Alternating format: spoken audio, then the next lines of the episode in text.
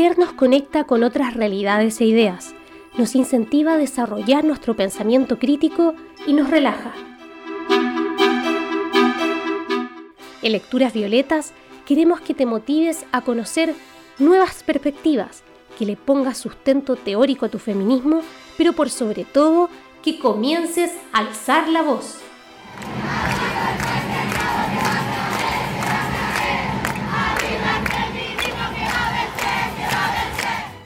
Soy Sofía Calvo y junto a Cintia González y Juan Inés Casas te invitamos a abrir una nueva página.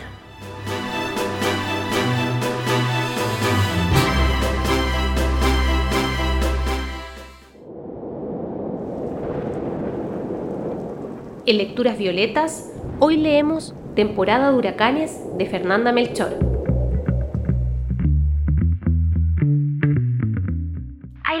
Que te dejan exhausta por su dureza y bestialidad, que te recuerdan de tus privilegios y por contraste de la ausencia de ellos en la vida de otras mujeres en ambientes rurales y perdidos de Latinoamérica, en los que la violencia de género está normalizada.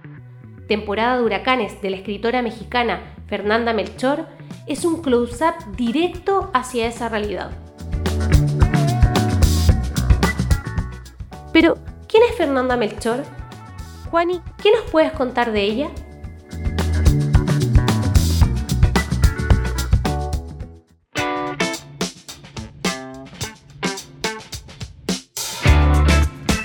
Fernanda Melchor Sofi nació en Veracruz, México. Estudió periodismo y luego una maestría en estética y arte. Trabajó como periodista, como traductora, y es justo ese lugar donde ella nació, Veracruz, un puerto en el Golfo de México, el escenario crudo y descarnado de sus libros. En el 2013 publicó Aquinos Miami, un libro de crónicas, y Falsa Liebre, que fue su primera novela. Pero fue con su tercer libro, Temporada de Huracanes, que saltó a la fama definitiva en México y en otros países, y ha tenido un reconocimiento que se consolida ahora con su novela más reciente, Paradise, que salió en este año, en el 2021. Sus relatos y reportajes han sido publicados en revistas como Replicante, Letras Libres o Vice. En el 2015 fue elegida como una de las escritoras menores de 40 años más destacadas de su país y ha recibido varios premios. En una entrevista que dio a la revista de la Universidad Nacional de México, dijo que cree que la hiperviolencia y el clima de desesperanza que viven los protagonistas jóvenes de sus novelas se debe al año en que nació, 1982, cuando México atravesaba su peor crisis económica. Ese hecho le dejó la sensación de haber venido al mundo al principio del fin, de una infancia que estuvo atravesada por violencia y decadencia a nivel social y a nivel doméstico, y que tiene que ver con el trato hacia las mujeres, el silenciamiento de la violencia, la misoginia, el miedo, la sexualidad. Ante esta realidad, los libros fueron el refugio de esta Fernanda Melchor niña. Y ahora la voy a citar. Veía violencia por todas partes, pero ningún adulto quería explicarme qué significaban las palabras violación o incesto. De modo que yo misma tuve que recurrir a los libros para averiguarlo, relató en la entrevista con la UNAM. Creo que ese interés por entender su lugar y su época y nombrar la violencia son claves para entender su trabajo como escritora, como podemos ver en esta novela terrible y tan potente que es temporada de huracanes.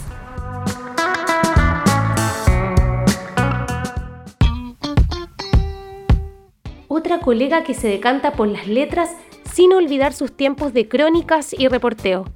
Pero, ¿qué convierte a temporada de huracanes en una lectura violeta? Cintia, ¿qué nos puedes decir al respecto?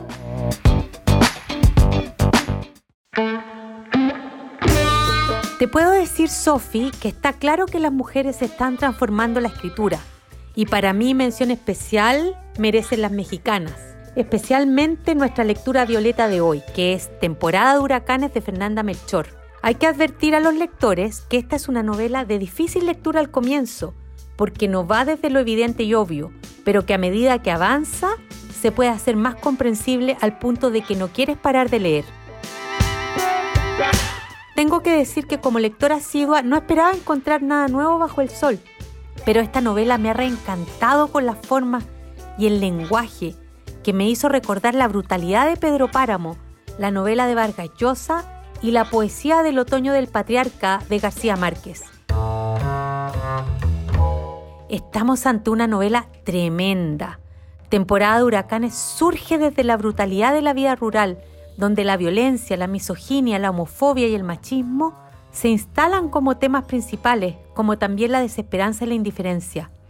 Tal vez sea interesante decir que la autora se inspira en un hecho real, de la crónica roja que relataba el femicidio de una mujer cuyo cadáver fue hallado en un canal. El crimen fue cometido por un hombre que decía haber matado a la mujer porque ella habría intentado embrujarlo. La novela comienza cuando unos niños encuentran un cadáver flotando en un canal. Se trata de la bruja del pueblo. La bruja es una suerte de personaje mítico que concentra las imaginaciones del pueblo, entre ellas la creencia de que en su casa se esconde un tesoro, una especie de cofre con monedas de oro. Este personaje enigmático al comienzo de la novela, de origen desconocido, es quien ayudaba a las mujeres del pueblo a solucionar sus penas de amor con los embrujos, brebajes y remedios. La bruja es un personaje mitológico y ambivalente, amado y odiado a la vez por las gentes del pueblo, quienes le inventan historias y niegan conocerla, pero a la cual todos recurren cuando necesitan alguna ayuda. El asesinato de la bruja da origen a una novela donde lo principal es la reconstrucción de eventos y desde aquí es de donde comienzan a aparecer los dramas y las historias más oscuras de este pueblo, donde se descorren los velos de la realidad y podemos oír las voces de los marginados, los repudiados, los malditos, las putas, los asesinos, los pedófilos. Temporada de Huracanes es una novela intensa, violenta, escrita con un lenguaje directo, que recupera el lenguaje coloquial de los pueblos, donde son los personajes en primera persona quienes nos entregan un relato sin pausas, una especie de descargo donde somos testigos del abuso, la violencia que nace de la misoginia heredada, donde las mujeres son menos que nada, son sirvientas, putas, brujas. Es una novela que nos enfrenta con las voces de las víctimas de la violencia cotidiana. Esto es lo que le da profundidad y humanidad al relato donde a pesar de la brutalidad los lectores terminamos conmovidos, remecidos por la realidad, como las voces de los muertos de Pedro Páramo. Temporada de huracanes nos hace oír las voces de las víctimas, de mujeres, hombres, homosexuales rechazados, golpeados, invisibilizados, personas de carne y hueso que no existen para nadie y que nos hablan desde la precariedad de su existencia. Sus voces nos llegan como los huracanes del título.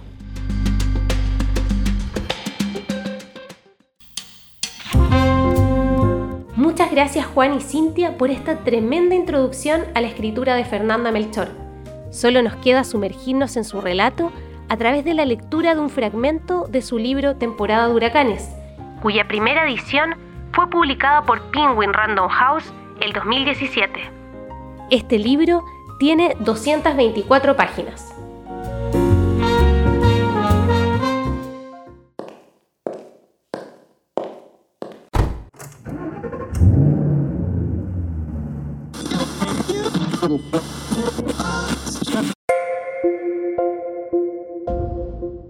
Hoy leeré una parte del segundo capítulo ubicado aproximadamente en la posición 38 a la 163 de la Kindle. Le decía la bruja. Igual que a su madre, la bruja chica, cuando la vieja empezó el negocio de las curaciones y los maleficios. Y la bruja secas, cuando se quedó sola, allá por el año del deslave. Si acaso tuvo nombre inscrito en un papel ajado por el paso del tiempo y los gusanos, oculto tal vez en uno de esos armarios que la vieja tiborraba de bolsas y trapos mugrientos y mechones de cabello arrancado y huesos y restos de comida, si alguna vez llegó a tener un nombre de pila y apellidos como el resto de la gente del pueblo, fue algo que nadie supo nunca. Ni siquiera las mujeres que visitaban la casa los viernes oyeron nunca que la llamaran de otra manera. Era siempre tú, sonsa, o tú, cabrona, o tú, pinche, hija del diablo, cuando querían que la chica fuera a su lado,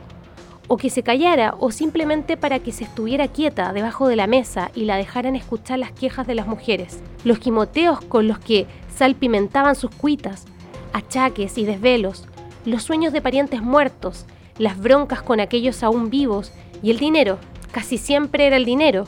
pero también el marido y las putas esas de la carretera. Y que yo no sé por qué me abandonan justo cuando más ilusionada me siento, le lloraban. ¿Y todo para qué? gemían. Mejor era morirse ya, de una vez. Que nadie nunca sepa que existieron. Y con la esquina del rebozo se limpiaba la cara que de todos modos se cubrían al salir de la cocina de la bruja. Porque no fuera a ser que luego dijeran, una nunca sabía, con lo chismosa que era la gente del pueblo, de que una iba con la bruja porque se tramaba una venganza contra alguien, un maleficio contra la Cusca que andaba sonsacando al marido, porque no faltaba la que inventaba falsos cuando una inocentemente lo que nomás andaba buscando era un remedio para el empacho de este pinche chamaco atascado que se zampó solito un kilo de papas, o un té que sirviera para espantarse el cansancio, o una pomada para los desarreglos del vientre, pues o nomás sentarse ahí un rato en la cocina a desahogar el pecho, liberar la pena, el dolor que aleteaba sin esperanza en sus gañotes, porque la bruja escuchaba. Y la bruja no se espantaba al parecer de nada, si hasta decían que había matado a su marido, ni más ni menos que el cabrón de Manolo Conde. Y por el dinero, el dinero y la casa y las tierras del viejo, un centenar de hectáreas de siembra y de ordeña que le dejó su padre lo que quedaba después de haber ido vendiéndolo todo por cachos al líder del sindicato del ingenio, para no tener que trabajar nunca, para vivir de sus rentas, y disque de los negocios que siempre lo malograban. Y era tan grande aquel latifundio que cuando don Manolo murió, todavía quedaban un buen trozo que daba una renta interesante. Tan así que los hijos del viejo, dos chamacos ya grandes con las carreras terminadas, que don Manolo tuvo con la que era su esposa legítima allá en Montiel Sosa, se dejaron caer al pueblo tan pronto supieron la noticia. Un infarto fulminante fue lo que les dijo el médico de Villa cuando los muchachos llegaron a la casa aquella en medio de los cañaverales donde estaban velando el cadáver y ahí mismo, enfrente de todo el mundo, le dijeron a la bruja que tenía hasta el día siguiente para largarse de la casa y del pueblo que estaba loca si creía que ellos permitirían que una furcia se quedara con los bienes de su padre, las tierras, la casa, aquella casa que después de tantos años aún seguía en obra negra, grandiosa y mal hecha, como eran los sueños de don Manolo, con su escalatina y su barandal de querubines de yeso y los techos altísimos en donde anidaban los murciélagos, y el dinero que según estaba escondido en algún lugar de esa casa un chingo de centenarios que don Manolo heredó de su padre y que nunca metió al banco. Y el diamante, el anillo de diamantes que nadie había visto nunca, ni siquiera los hijos, pero que decían que tenía una piedra tan grande que parecía falsa, una auténtica reliquia que había pertenecido a la abuela de don Manolo, la señora Chusita Villagarbosa de los Monteros, de Conde y que por derecho legal y hasta divino le correspondía a la madre de los muchachos, la esposa legítima de don Manolo ante Dios y ante los hombres, y no a la suripanta, advenediza, rastrera y asesina de la tal bruja, que se daba los grandes aires de señora, pero no era más que una huilla que don Manolo sacó de un bohío en la selva para tener con quien desahogar sus más bajos instintos en la soledad de la llanura.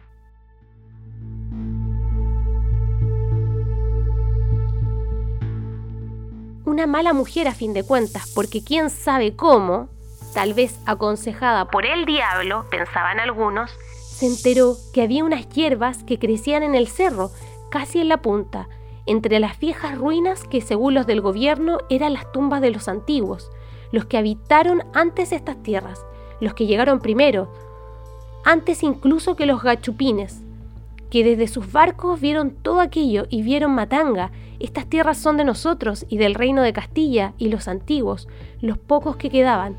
Tuvieron que agarrar para la sierra y lo perdieron todo, hasta las piedras de sus templos, que terminaron enterradas debajo del cerro cuando lo del huracán del 78, cuando el deslave, la avalancha de lodo que sepultó a más de 100 vecinos de la Matosa y a las ruinas esas donde se decía que crecían esas hierbas que la bruja cocinó para convertirlas en un veneno que no tenía color ni sabor, ni dejó rastro alguno, porque hasta el médico de Villa dijo que don Manolo había muerto de un infarto. Pero los hijos necios con que había sido un veneno, y la gente luego culpó también a la bruja de la muerte de los hijos de don Manolo,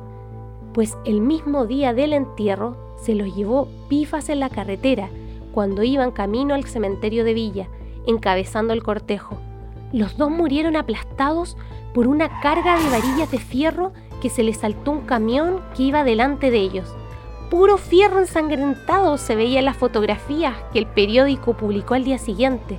Una cosa espantosa, porque nadie supo nunca explicar cómo fue que pudo pasar ese accidente. ¿Cómo fue que las varillas se soltaron de la trinca y atravesaron el parabrisas y los dejaron todos ensartados? Y no faltó el que se agarró de ahí para decir que la bruja tenía la culpa, que la bruja les había hecho un maleficio, que con tal de no perder la casa ni las tierras, la mala mujer aquella se las había entregado al diablo a cambio de poderes. Y más o menos fue en esa misma época que la bruja se encerró en la casa y ya no volvió a salir nunca, ni un día, ni de noche.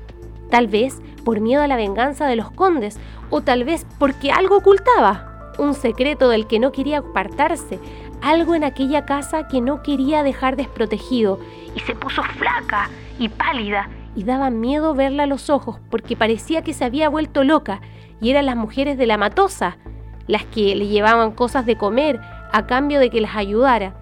de que les preparara sus remedios, los menjunjes que la bruja cocinaba con las hierbas que ella misma plantaba en la huerta de su patio, o las que mandaba a las mujeres a buscar al cerro, cuando todavía existía el cerro. Esa fue también la época en que la gente empezó a ver el animal volador, que por las noches perseguía a los hombres que regresaban a casa por los caminos de tierra entre los pueblos, las garras abiertas para herirlos o tal vez para llevárselos volando hasta el infierno,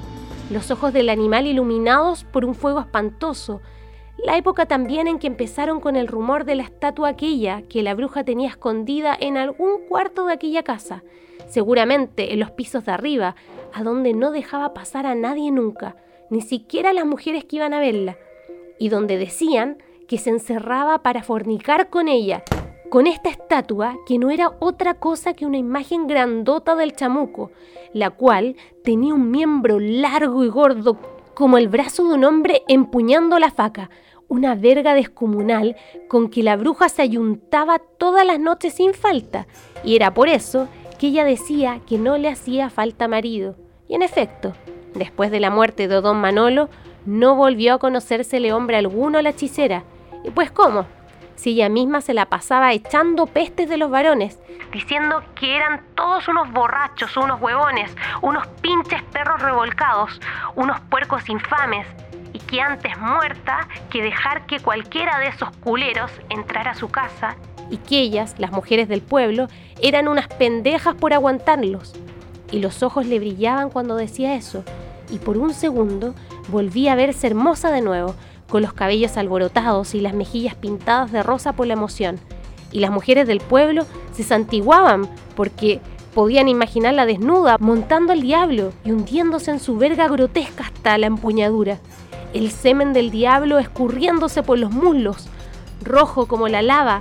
o verde y apestoso como los menjunjes que borboteaban en el caldero sobre el fuego y que la bruja les daba a beber a cucharadas para curarla de sus males, o tal vez negro como el chapapote, negro con las pupilas inmensas y el cabello enmarañado de la criatura que un día descubrieron escondida bajo la mesa de la cocina agarrada a la falda de la bruja, tan muda y enteca que en silencio muchas mujeres rezaron para que no durara viva mucho tiempo, para que no sufriera,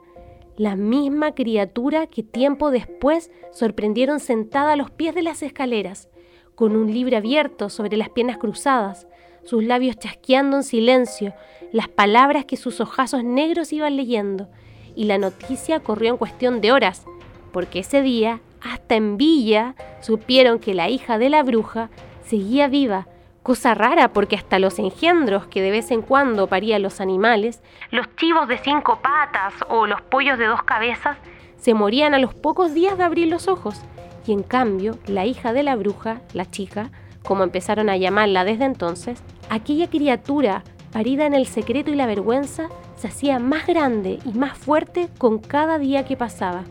Y pronto fue capaz de llevar a cabo cualquier quehacer que la madre le enjaretara cortar la leña y acarrear el agua del pozo y caminar hasta el mercado de Villa, 13 kilómetros y medio de ida y 13 y medio de vuelta, con las bolsas del mercado y los guacales a cuesta, sin pararse nunca a descansar un instante, mucho menos apartarse del camino o pajarear con las demás chamacas del pueblo, porque de todos modos ninguna se atrevía a hablarle, ninguna siquiera se reía de ella, de sus pelos crespos y enmarañados, y sus vestidos harapientos, y sus enormes pies descalzos, tan alta y tan desgarbada, briosa como un muchacho, y más inteligente que cualquiera, porque después de un tiempo se supo que era la chica la que llevaba el gasto de la casa y la que negociaba las rentas con las gentes del ingenio, que seguían al sobres de aquel pedazo de tierra y aguardaban un descuido de las brujas para despojarlas con argucias legales, aprovechando que no había papeles, que no había hombre alguno que las defendiera aunque ni falta que les hacía, porque la chica, quién sabe cómo, había aprendido a negociar los dineros y era tan cabrona que incluso un día se apareció por la cocina a ponerle precio a las consultas porque la vieja, que en ese entonces no pasaba de los 40 años, pero que parecía ya de 70 por las arrugas y las canas y todos esos pellejos colgándole, a la vieja ya se le iba la onda y se le olvidaba cobrar las consultas. O se conformaba con lo que las mujeres quisieran darle. Una panela de piloncillo, un cuarto de garbanzos secos, un cucurucho de limones ya medio podrido o un pollo con gusanera. Chingaderas, vaya, hasta que la bruja chica puso un alto al desgarriate y un día se apareció en la cocina y con voz tosca, desacostumbrada a hablar, dijo que los obsequios que las mujeres llevaban no bastaban para cubrir el precio de la consulta y que las cosas ya no podían seguir así, que a partir de entonces habría tarifas según la dificultad del encargo, según los recursos que la madre debiera emplear y el tiempo de magia requerida para lograr el cometido. ¿Por qué? ¿Cómo iba a ser lo mismo curar unas almorranas que hacer que el hombre ajeno se rindiera por completo a los pies de una? o permitirles hablar con la madre muerta para saber si les había perdonado el abandono en que la tuvieron en vida, ¿verdad?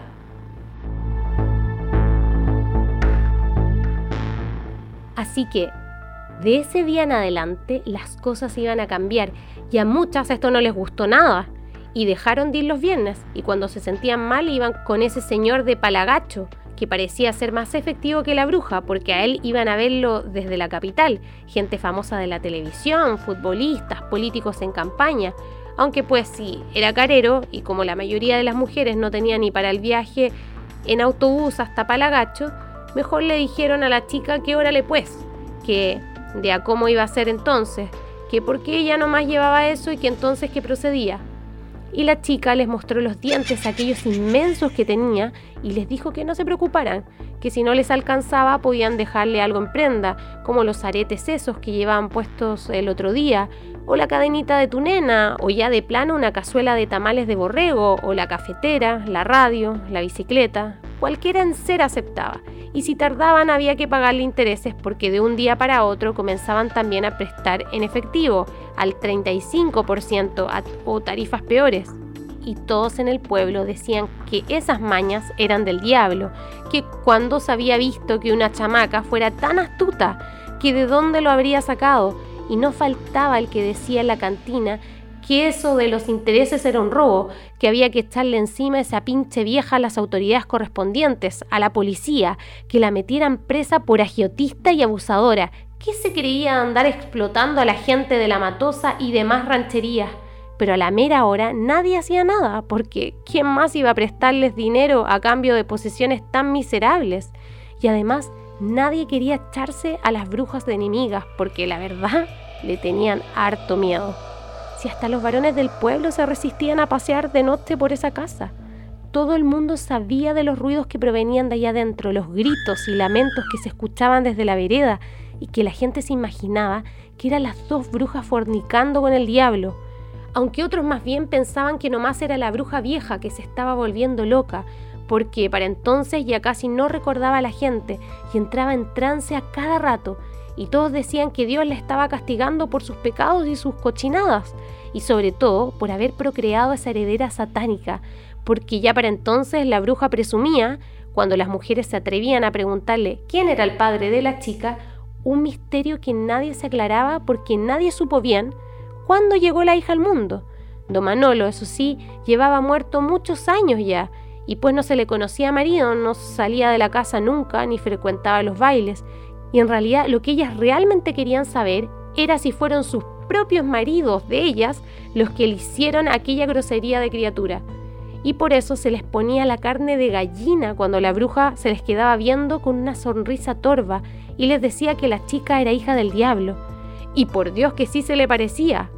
Cuando uno se le quedaba viendo a la muchacha y la comparaba con la imagen del chamuco derrotado por San Miguel Arcángel que había en la iglesia de Villa,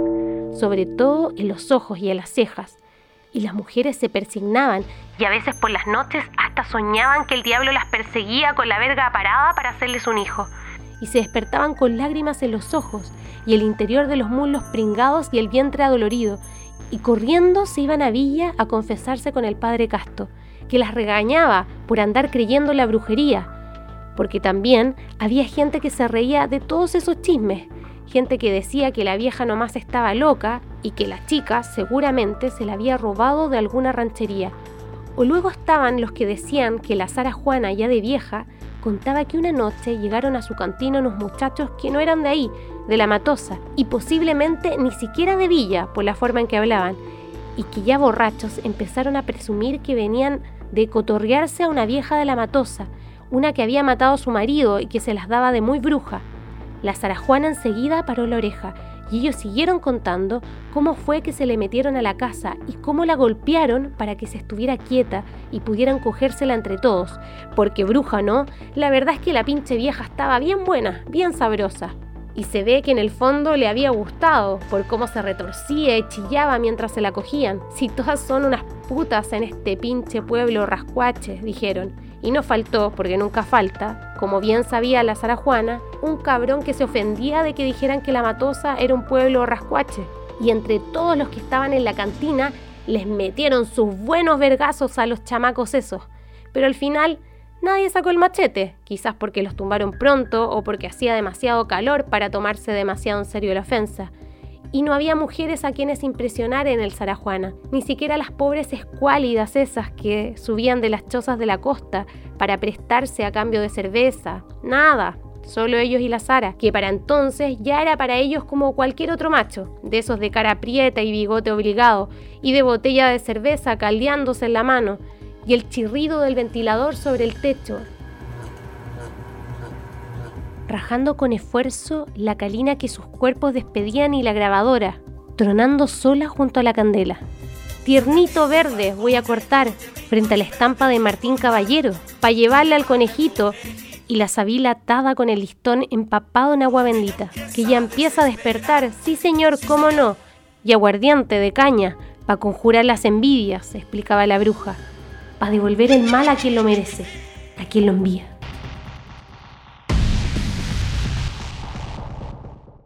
Si quieres seguir leyendo este libro, lo puedes encontrar en su versión online en Amazon y en papel en Busca Libre.